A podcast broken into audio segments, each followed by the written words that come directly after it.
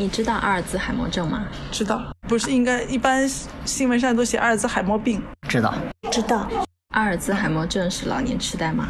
老年痴呆包括阿尔兹海默病？是，是的。阿尔兹海默症是遗传性疾病吗？这个不太了解，好像不是。是，是的，有基因性的遗传的。这是一个不治之症吗？好像不可逆。是的，是的。这是个老年病吗？不是。是的，不是。你估计中国的阿尔兹海默症患者大概有多少？几百万有的吧？不少于一千万。两千万。美国前总统里根、英国撒切尔夫人晚年都是得了这个病吗？有，呃，有可能，反正至少是老年痴呆，不一定是阿尔兹海默症，我就不知道。里根是的，撒切尔不知道是不是，是吧？好像是的。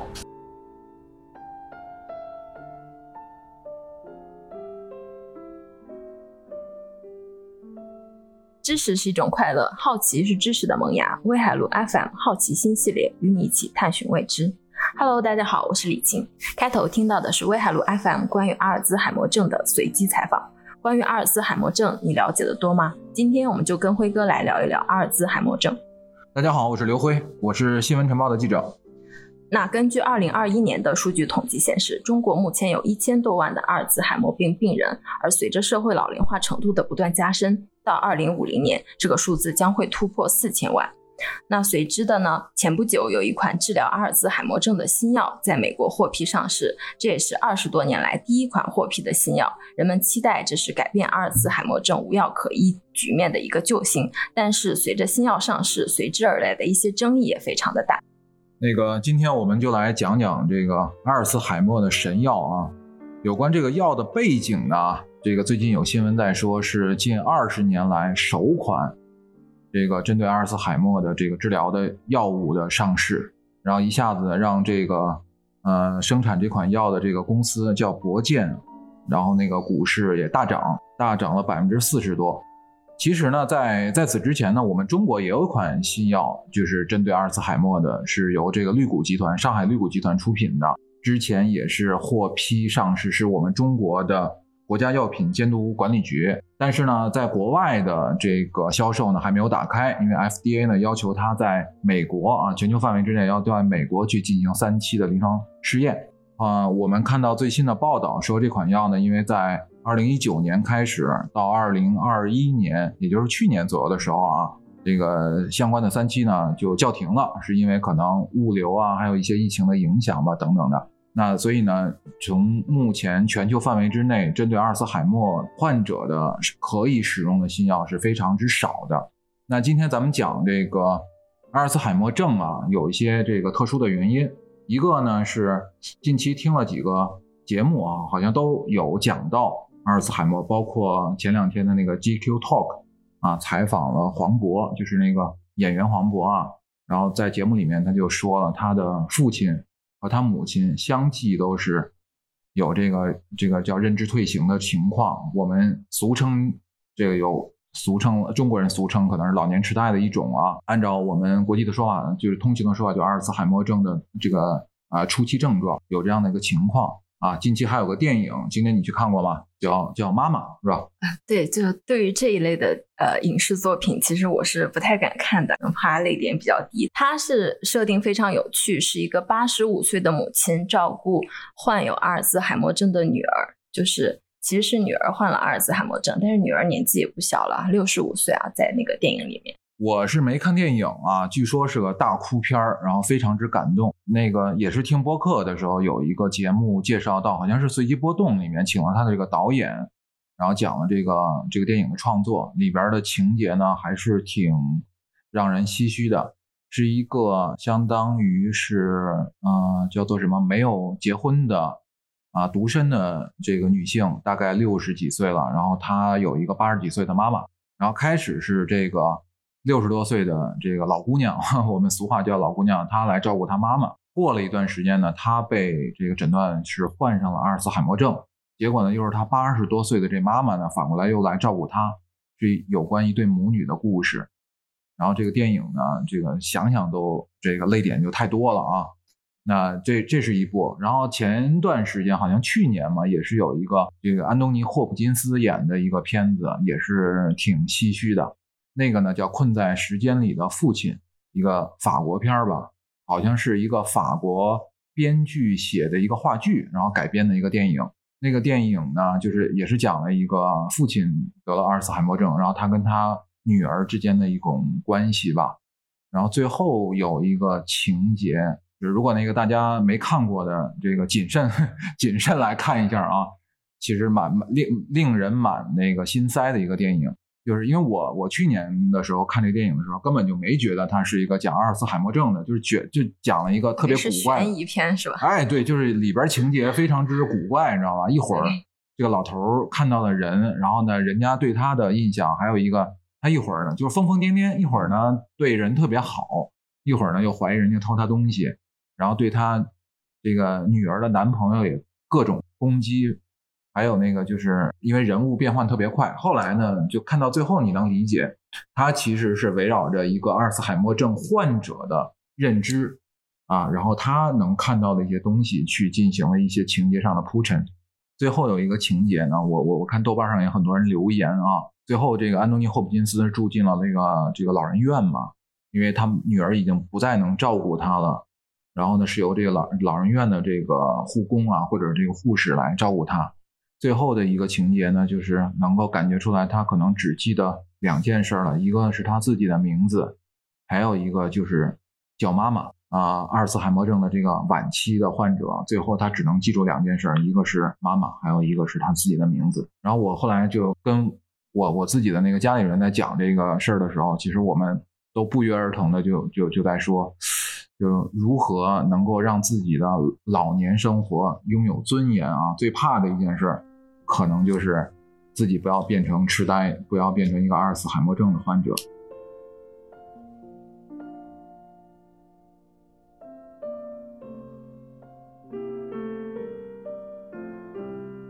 那个晴姐还看过黄渤的那个那个综艺，对吧？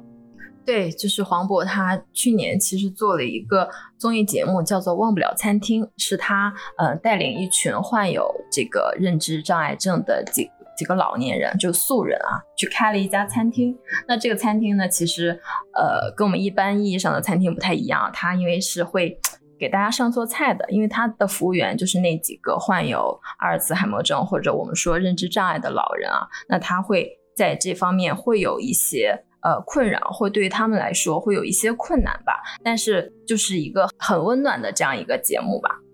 这个了解到他的一些背景嘛，就 GQ Talk 里面讲到的，就他父母的经历，所以你能够感受到他愿意参加这么一个呃这个综艺的一个录制，还是有原因的。对，其实他呃。黄渤讲到为什么去做这个综艺时候，其实他有讲过，因为一开始他是因为那个男人帮极限挑战特别火嘛，然后大家都在想说一个什么样的节目能让够他退出极限综艺这个节目，去做了这样一个综艺。那看后那个叫什么忘不了餐厅对吧？对，忘不了餐厅。呃，黄渤在做这个综艺的时候，他自己就有讲说，其实是受自己父亲的影响。那个时候他母亲还没有患病啊，他只是在节目里面提到说。他父亲是患有阿尔兹海默病的这样这样一个病人，那作为家属也会有一些呃这方面的了解啊，然后去认识到这个群体，对，毕竟所以他去做了这样一个节目。那后来他也提到说，他在父亲去世之后，他母亲也患上了这样一种病症。那个 GQ Talk 里面，他接受采访的时候就说嘛，就是他经历过他父亲从啊初期到患病，然后到记不得很多事情等等的这个过程，他妈妈。又经历了一遍，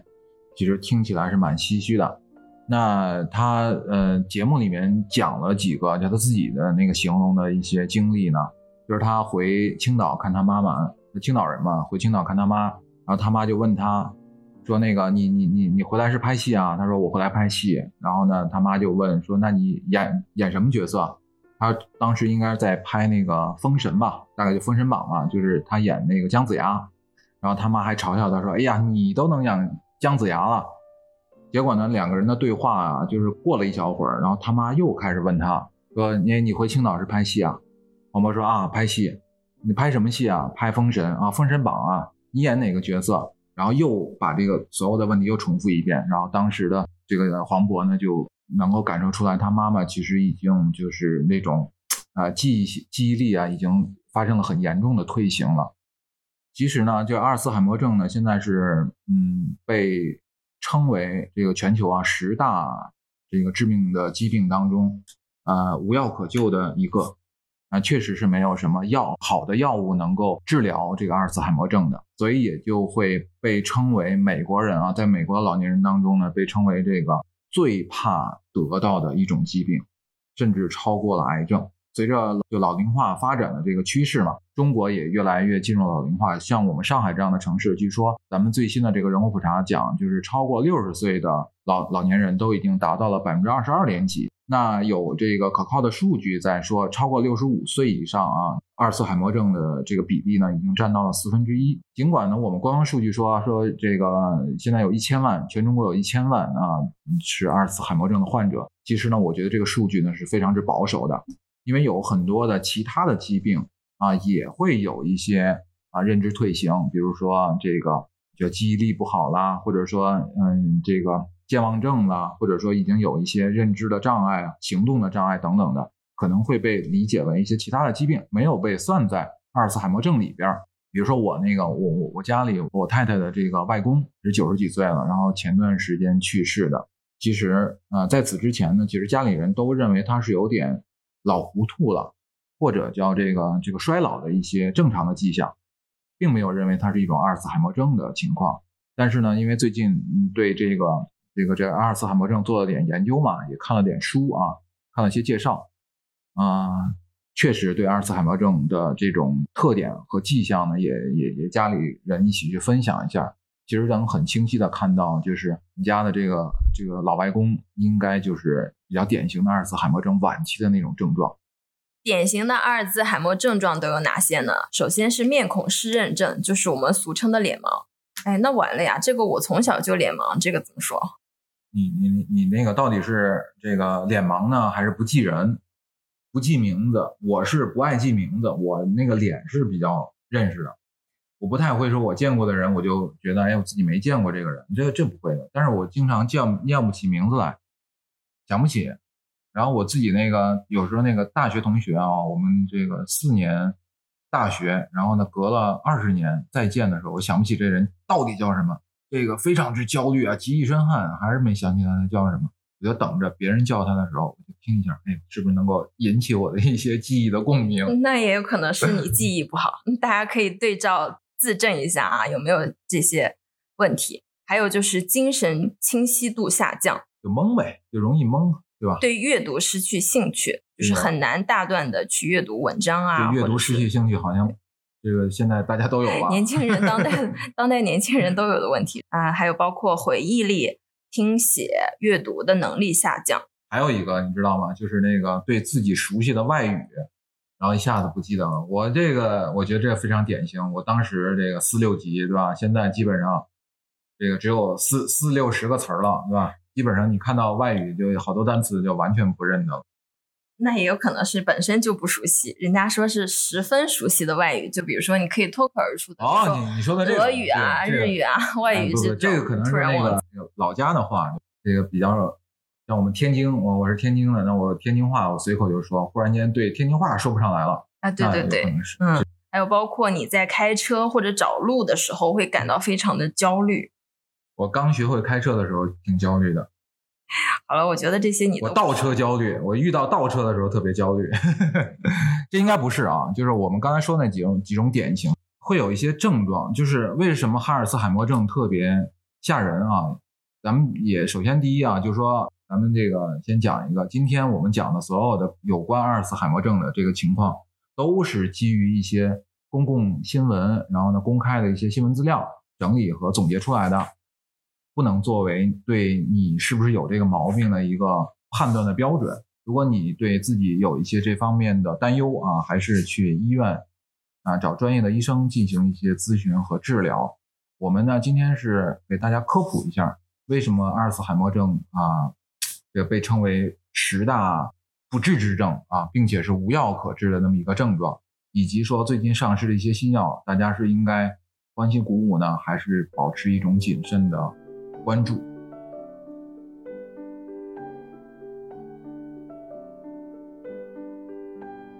啊，为什么说那个这个阿尔茨海默症无药可治呢？我我最近看了两本有关阿尔茨海默症的书，然后呢，其中一本特别推荐，是一个咱们中国人，一个中国的这个科学家吧，我觉得他应该是个科学家，至少是个学者，叫于涵出版的一本书，他原来是用英文写的，最近翻译成中文，二零二二年出版的，叫做《偷走心智的贼》。啊，这本书我觉得特别推荐，它应该是一种怎么讲呢？就比较细致入微的把这个事儿梳理得非常之清楚。然后另外一本书呢，是个美国的这个什么加州大学还是洛杉矶分校那么一个啊这个医生啊他的一本书，然后他写的这个呢，就怎么说呢？有一点儿呃，稍微有点这个违心一点，但是呃也是可以读一读的。啊，它的名字叫做《终结阿尔茨海默症》，也是讲清楚了一些问题，就是有关这个阿尔茨海默症的这个构成的原因啊，就是什么样原因造成了阿尔茨海默症？我可以跟大家这个负责任的说，到目前为止呢，没有一个标准的说法。然后用这个《终结阿尔茨海默症》的这个作者叫戴尔布莱德森，他的一个说法就是说，这个阿尔阿尔茨海默症就像一个啊，这个这个屋顶啊。它布满了漏水的这个窟窿，你堵住哪个都不能制止这个屋顶在漏水，也就造成了说我们到目前为止没有任何一个标准的说法得到了大家的共识，就说到底什么原因造成了阿尔茨海默症这么一个一个情况，就是绷带并不能解释伤口是怎么来的。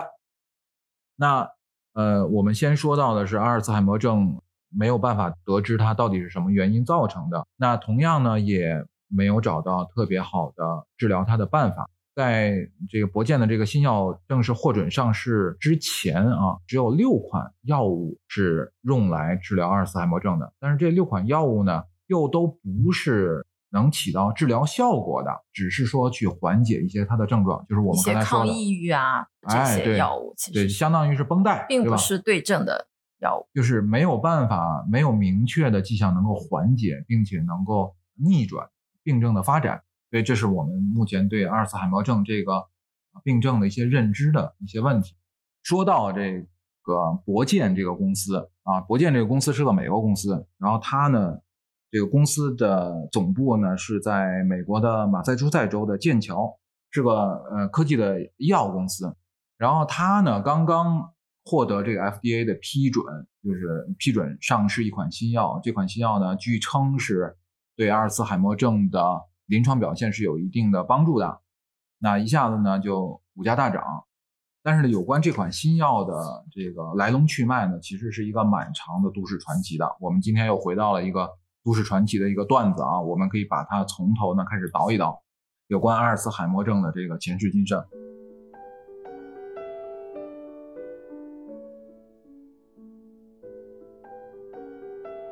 先说哪儿啊？先说一个叫做目前公认的最具影响的造成阿尔茨海默症的这个这个原因的一种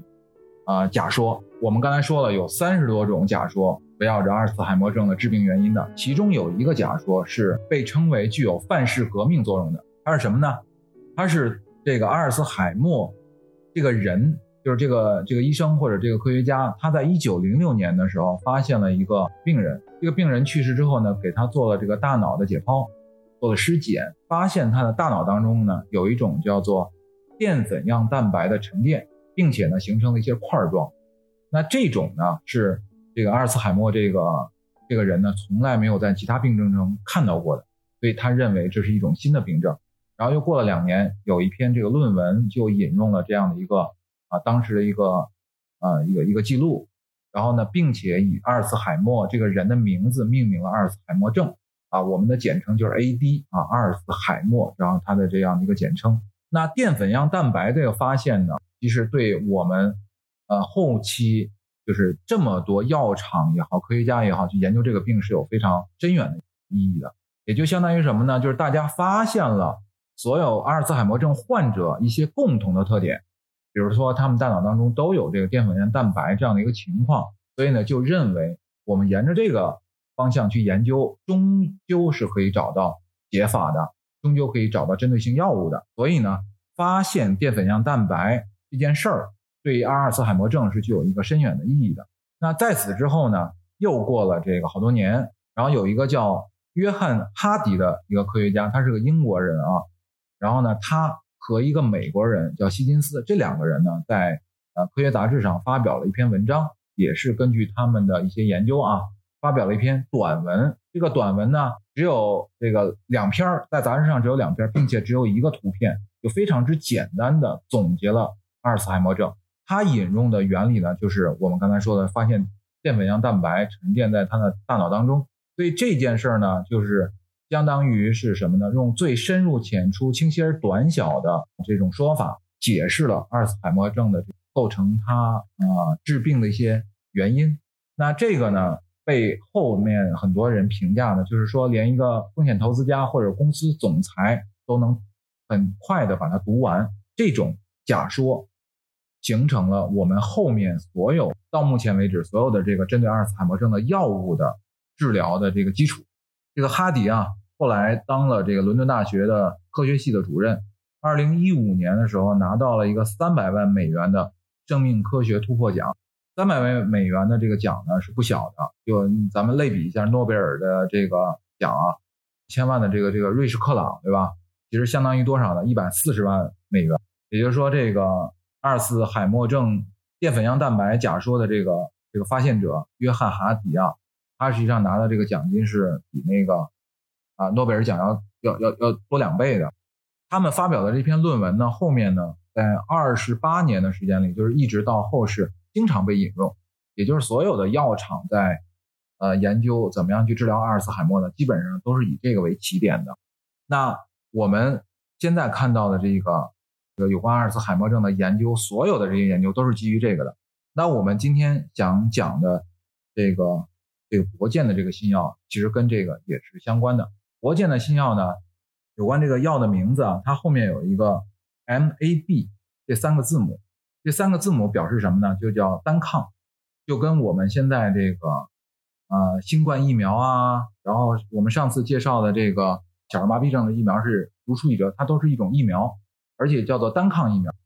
呃，我们前面刚刚说到那个淀粉样蛋白，它只是在这个得病的呃病患中，就是大脑中发现了这个蛋白，但其实它并不是一个致病的病因，因为到目前为止，其实这个阿阿尔兹海默它的病因还是没有发现。这个呢，就是大家的呃这个假说不一样嘛。因为有关阿尔茨海默症治病的假说有三十多种嘛，有的说是淀粉样蛋白沉淀，有的说是这个呃神经束的堵塞，还有说是那个基因遗传，还有什么炎症假说。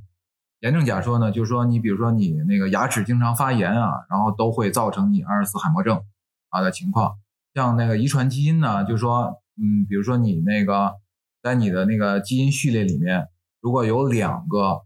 父母双方，你继承了父母双方各自的那个基因的话，致病基因的话，有可能你得阿尔茨海默症的概率就会超过百分之五十。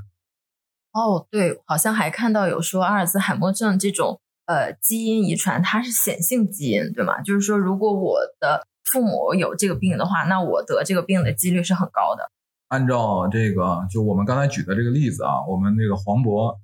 就是他有可能，就是如果他父母都是呃阿尔茨海默症的这个基因携带者的话，那他因为双方嘛，就是他如果呃查一下概率的话，有可能是超过百分之五十。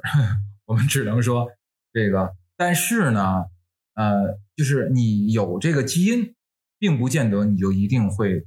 这个是阿尔茨海默症的患者啊，这又不是一个呃绝对的一个说法。那就像我们今天讲到的，就是能够造成阿尔茨海默症的原因背后的这个假说是非常之多，但是哪一个是起决定因素的，我们其实是说不清楚的。就像这个淀粉样蛋白呢，它又分成两种，一种呢叫阿尔法，一种叫贝塔。那有些科学家呢，从阿尔法和贝塔当中又分别出来说，阿尔法是不不治病的，只有贝塔这种淀粉样蛋白是治病的。那这又是一种这个漫长的科研的一个过程。那到底是不是它只是一个疾病的显性的症状，还是造成这种疾病的原因？现在没有人能够证明。我们我们可以举一个更简单的例子，比如说你感冒咳嗽，咳嗽是感冒的一种症状，还是你感冒的一个原因？我们其实也没有办法完全的区别出来，因为有些咳嗽是造成了你的这个感冒的原因，比如你吸入了一些啊病毒啊、细菌啊，然后造成你的咳嗽，那有一些症状，然后其实也会让你染上一些感冒病毒。那还有一些呢，是你这个发冷发热，然后有一些感冒，然后你的肺部和气管有不适，也会有些咳嗽的症症状，所以这是没有办法完全能够区分开的。就是说，也有一个呃科学的说法，就是我们判断一个疾病嘛，判断一个疾病，你到底要不要了解到它的来龙去脉，它的致病原因到底重要不重要？还是说我不需要知道这些，我只要能够解疾病，能够救治这个疾病就够了？这就是一种不同的理念和说法了。当然，我肯定是觉得，只要能够找到这个这个治疗这个疾病的药物，或者说能够解决这个问题就够了。你管它是什么原因造成的。但是我觉得。只有找到了它的病因，就是它治病的原因，才可以去研发出来它的药物啊。就比如说，我们类比一下，呃，癌症好了，那癌细胞就是因为我们现在人类还没有办法知道癌细胞是怎么样形成的，所以说癌症是很难治愈的这样一种疾病。那我觉得阿尔兹海默它是不是也是类似的情况？就是因为我们还没有找到它的治病的原因，所以才找不到治疗它的方法。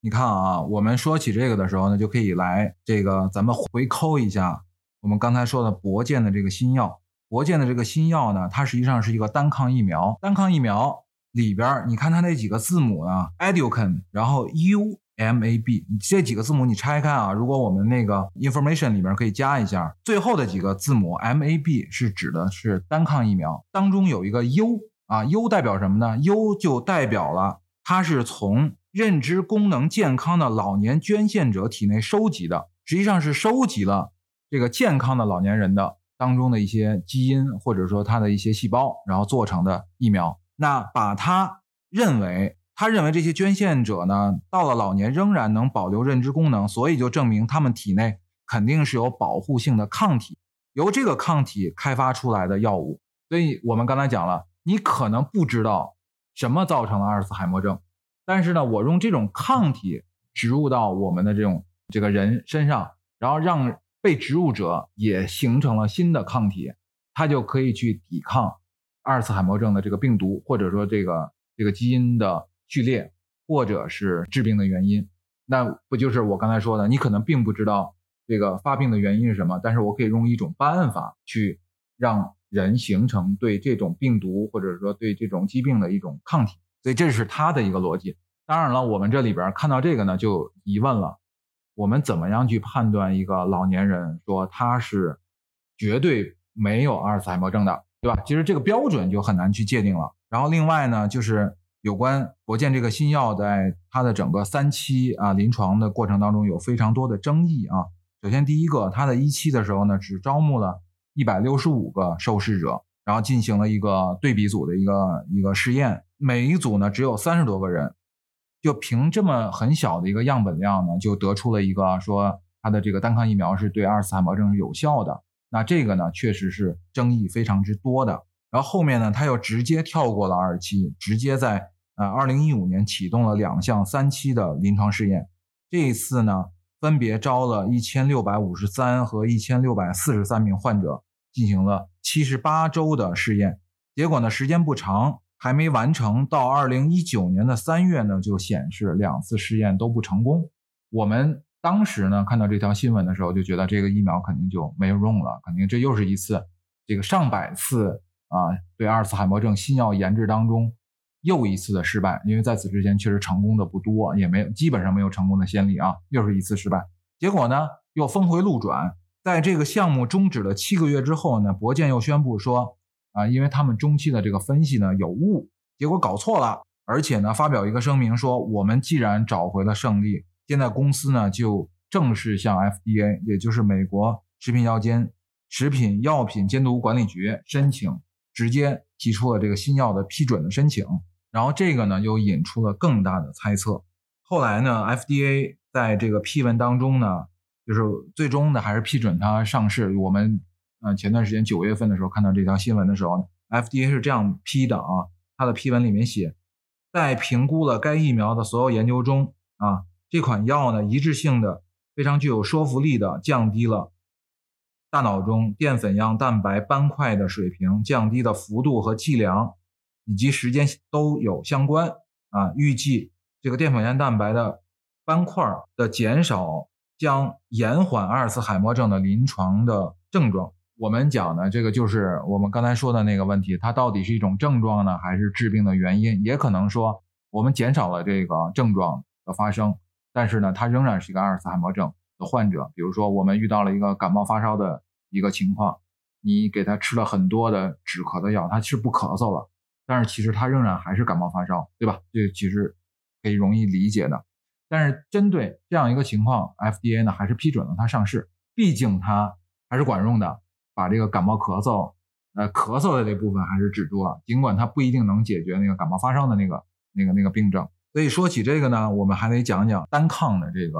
原理，那有关疫苗嘛，对吧？比如说我们现在这个有关新冠疫苗，对吧？新冠疫苗就是相当于说我植入一个抗原啊病原体，然后让你的免疫力识别这个病原体之后，当病毒或者说这个病原再次出现的时候，你的免疫力就识别出来，然后马上去对它进行一些相当于叫做什么呢？就是种下的毒物。啊，种一个毒物，名字就叫抗原，然后它可能是来自于细菌呀、病毒啊，还有其他的有害物质，注入体内之后呢，抗原就会刺激免疫系统生成一种相应的蛋白，叫做抗体。不同的抗体呢，针对不同的抗原，给这个抗原呢打上了标记，让它的这个免疫细胞呢来消灭它们。只要它在你的这个免疫系统里一旦出现，然后呢，马上就会有相应的这个抗体呢去把它消灭掉。所以这就是。我们所谓的这个疫苗的作用啊，第一个开发这个单抗疫苗的呢，叫李来药，这个李来这个这个药厂。然后当时呢，他开发的一个呃疫苗呢，也是说是能清除贝塔淀粉样蛋白的，并且让这个人对阿尔茨海默病呢产生免疫。但是后来也是进行了三期的这个临床的试验啊，没到第三期就结束掉了。但是呢，针对呃疫苗的开发呢，它是做出了比较大的贡献。比如我们刚才说的，像国建的这个新药，它中间是一个 U 啊，这个 U 呢表示的就是从人类的体内收集到的。还有一种呢就是 O 啊，你如果看到它那个新的疫苗里面有一个单独的一个 O，它是指什么呢？是从这个试验的小鼠当中的身体提炼出来的。如果呢你能看到它那个字母里面有个 ZU 啊，这个 ZU 呢就表示这个抗体呢是从人类以外的动物体内收集的。我们看到那个，可以看一下那个李达药厂当时开发的那个叫索拉珠单抗啊，它其实呢就是 ZU。听到这里，我真的很想质疑这个国建的新药啊，不好意思，我要阴谋论一下了。这个完全感觉他们就是为了上市这款新药而上市啊，它甚至连一期、二期的三期临床试验都没有完整的进行过，FDA 既然批准这款药上市了，这这个里面真的很很让人想质疑。那个我我我要跟晴姐要讲的是什么呢？就是我们呃有个观点啊，这个观点我是同意的，就是我们不必了解一种疾病的每一个方面，只要知道怎么破解它就行了啊。这个呢也是于涵这本书里面提到的一个观点，我是比较同意的。就像我刚才说的，那最终要解决这个问题。至于说这个国建的这个药厂它开发的这个单抗到底起到哪些作用，起码它是能够降低阿尔茨海默症患者当中的这个大脑当中的这个淀粉样蛋白的这个症状。至于说它是不是能够彻底解决这个病，我觉得恐怕没有办法。任何一个目前为止，任何一个药说它能解决这个问题，就像我们说了三十多个漏水点，你先堵哪个？但起码这个药是第一款能够把这个堵住一个洞的，起码是有这个作用。那我觉得 FDA 同意它上市，给这个患者使用是有一定的作用的。那我呢，接着这个事儿呢，我觉得还可以再说一个什么呢？就是我们老百姓以中国的这个人口的基数来说啊，就是将来我们中国的阿尔茨海默症的这个数字会非常之庞大，就是远远超过了我们目前的这个统计数字。但是呢，啊，我们的就是说潜在的患者和这个患者家属对这件事儿是没有做好心理准备的，或者说做没有做好这个基础的啊知识的储备的。这个是非常的，觉得可能会给将来大家的生活带来非常的严重的影响的。在《终结阿尔茨海默症》这本书里面有句话说，就是我们每一个人的身边啊，都会有一个癌症康复者，起码是一个癌症后，然后这个长期生存者。但是你身边恐怕没有任何一个阿尔茨海默症的一个康复者。这句话呢，给人的印象是非常深刻的。为什么呢？就是说阿尔茨海默症，我们看到的它是一个不可逆的啊，只是说它能某些症状上得到一定的缓解，它是不可逆的，一直持续到最终的结束。那这个结束过程当中是什么？是没有尊严的变老。那这个问题是给我们带来了非常深刻的这个心理上的这种焦虑的。咱们今天也不是去传递这种焦虑了，但是我们可以举两个例子啊，一个是啊美国的前总统里根，还有一个就是在英国的前首相撒切尔夫人，在这两个人身上啊，那都是当年的这个权贵阶层啊，这个全世界范围之内还有几个人的能跟他们相比？但是当阿尔茨海默症发生在他们身上的时候，我觉得也仍然让人觉得啊，怎么说呢？就是情感上来说都还不太能够接受。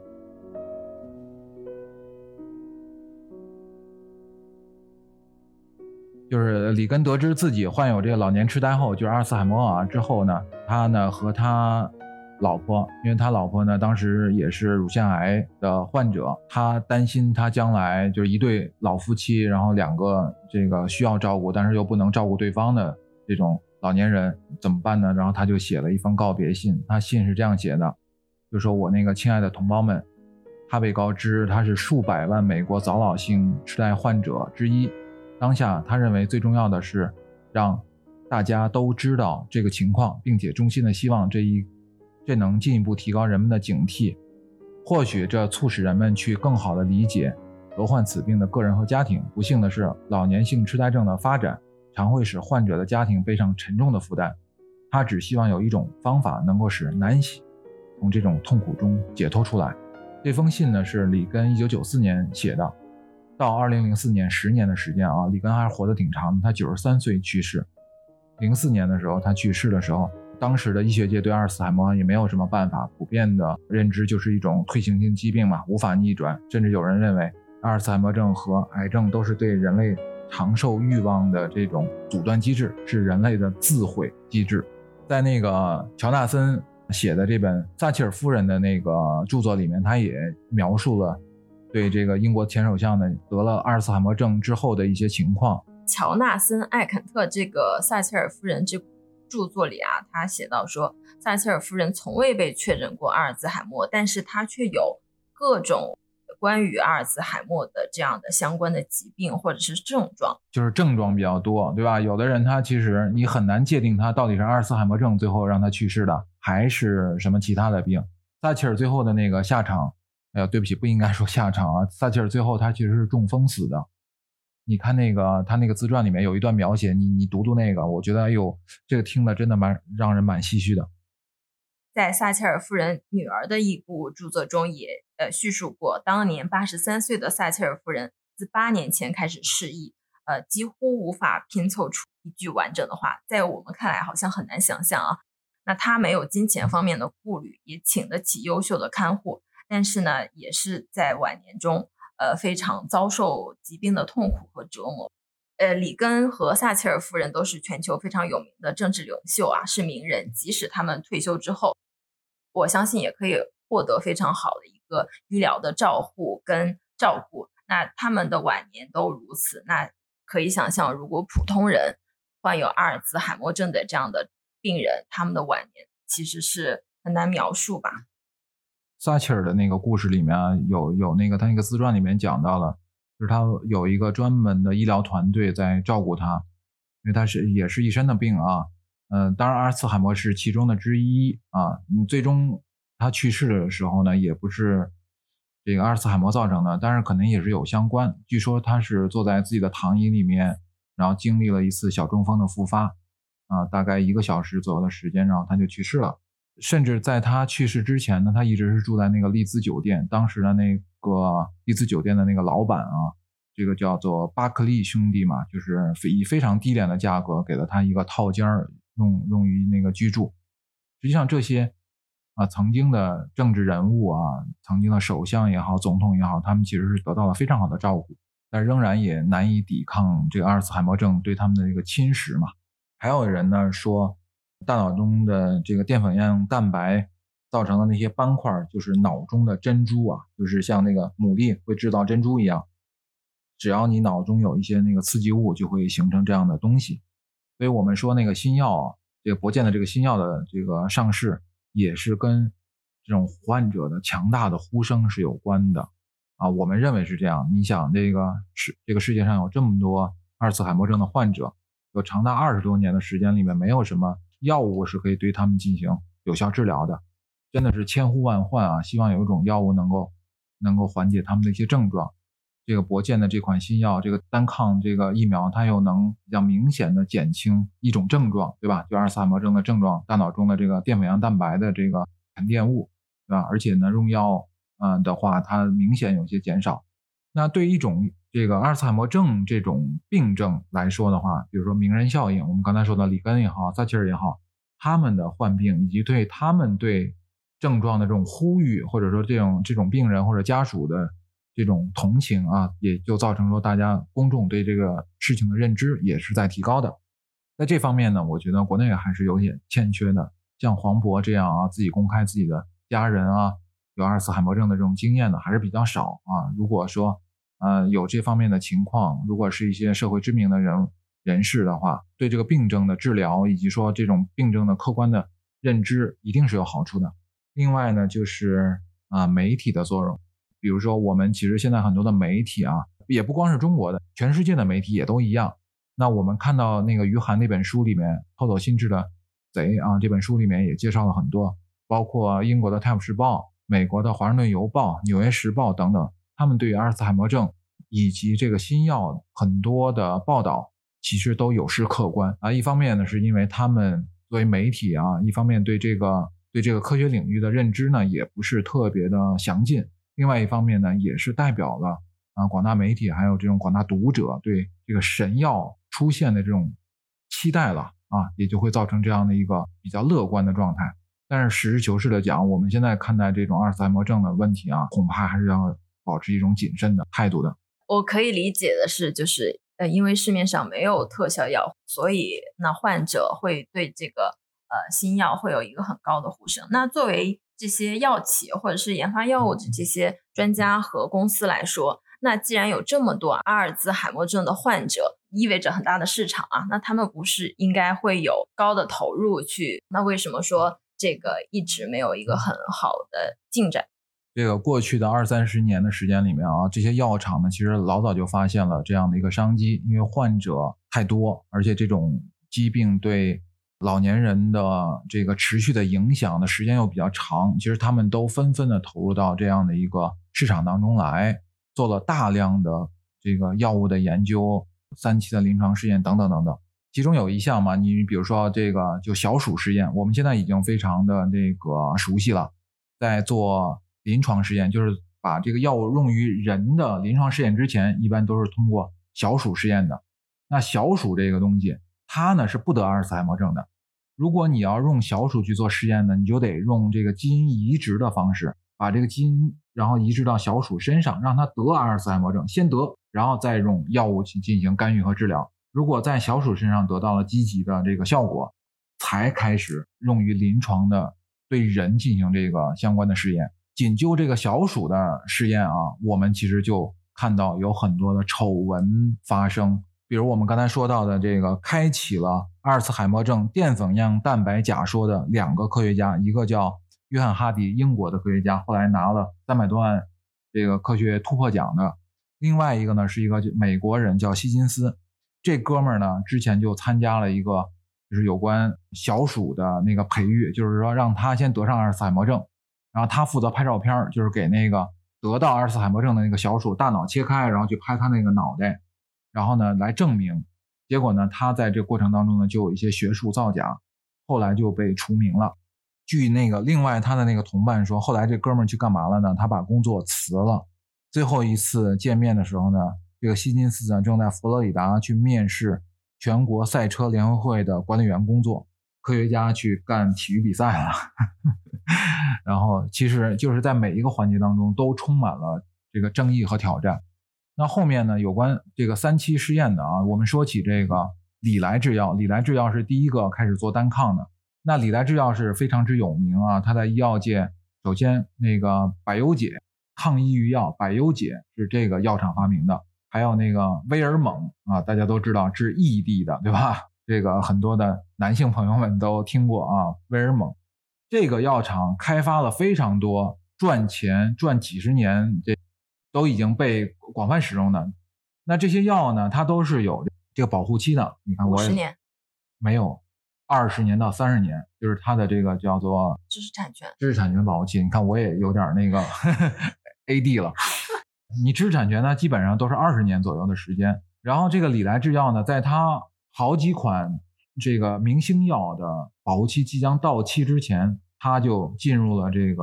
阿尔茨海默症的这个疫苗的这个这个赛道，投入了巨资，花费了巨长的时间。这个咱们那个之前看那个《我不是药神》里边都有一些介绍，就是说开发一款新药起码的成本啊，就是十亿美金。这十亿美金呢，能够完成三期啊、临床试验的，只有百分之六到百分之七的成功概率。看我们现在这个就这这款有关阿尔茨海默症的这个药的这个研发，恐怕连百分之零点六都不到。就是所有的这些药厂开发的所有的这个产品，没有一款是成功的，包括礼来制药的这个单抗。每家药厂进入这个领域之后，都是叫做什么呢？叫做兵马进入，最后呢就是丢盔卸甲而出。包括哪些公司啊？就我们特别的大的公司，我们都有啊，辉瑞。什么礼来制药也有，还有还有什么默默克也有，没有一家成功的，所以就造成什么呢？就是大家后来就纷纷的退出这个赛道，觉得这个东西没有成功的概率，没有成功的可能，就退出来了。也就造成说，现在呢，当你听到说有一款新药要上市，是治疗这阿尔茨海默症有效的，请你一定保持一种谨慎的态度。我们中国也有啊，中国咱们那个上海绿谷制药也开发了一款新药，叫。叫九七幺啊，GV 九七幺这款新药，它是从这个海藻当中提炼出来的，说是可以治疗你的这个肠道的一些问题，然后呢，通过这个去改善阿尔茨海默症的这个症状。反正在中国是获准上市了，在美国呢是还没通过，是要求它在美国范围内之内进行三期的临床试验，呃，申请这个批文的。那像这种呢，就是说它可能会改善某一些阿尔茨海默症的症状。啊，但是是不是能够彻底去逆转阿尔茨海默症的这种病理，恐怕还没有任何一个成功的迹象。那我们说了啊，说到这儿，大家说了，那既然这个无药可救、无药可治，然后又没有什么逆转的迹象，所有的这些全世界知名的药厂铩羽而归，那咱们怎么办呢？是吧？那有没有些什么好的办法呢？咱们客观的说啊，也也没有。也没有特别好的办法，但是呢，据这个加州的这个科学家，这个也是一个有名的医生啊，他写的那本书叫《终结阿尔茨海默症》里边，他有一些观点啊，我觉得是可以拿来进行一些分享。我觉得总总体上来说，他的观点是通过改善你的生活方式，用更健康的生活方式去延缓你的衰老，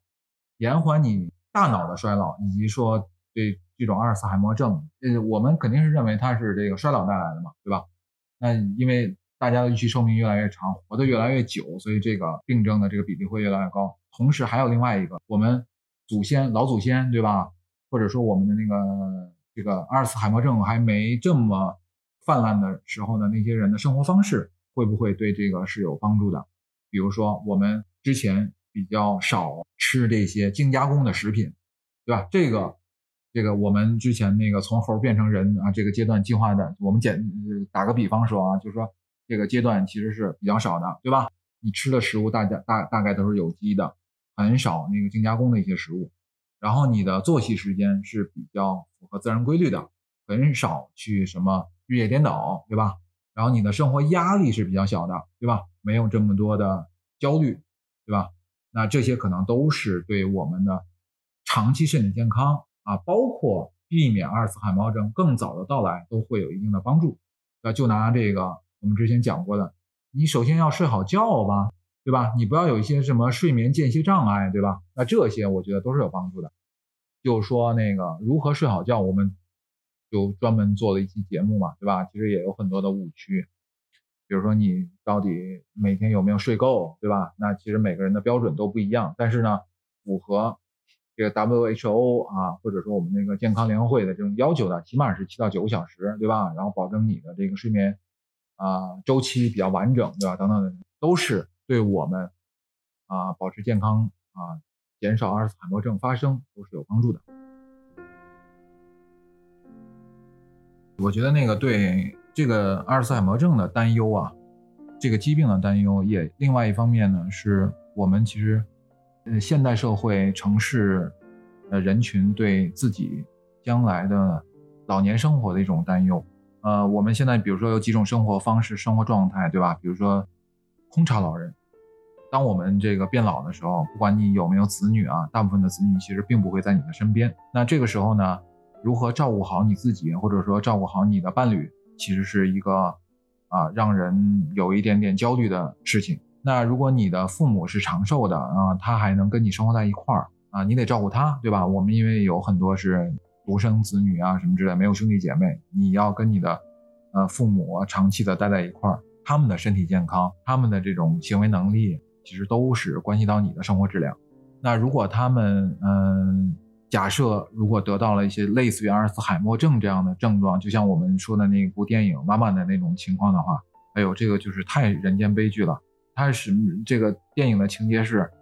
这个女儿单身的女儿得到了阿尔茨海默症，需要她八十多岁的妈妈来照顾她。哦，这事儿想起来就确实让人很焦虑了，是吧？所以你照顾好自己也是第一位的，然后能够照顾好你的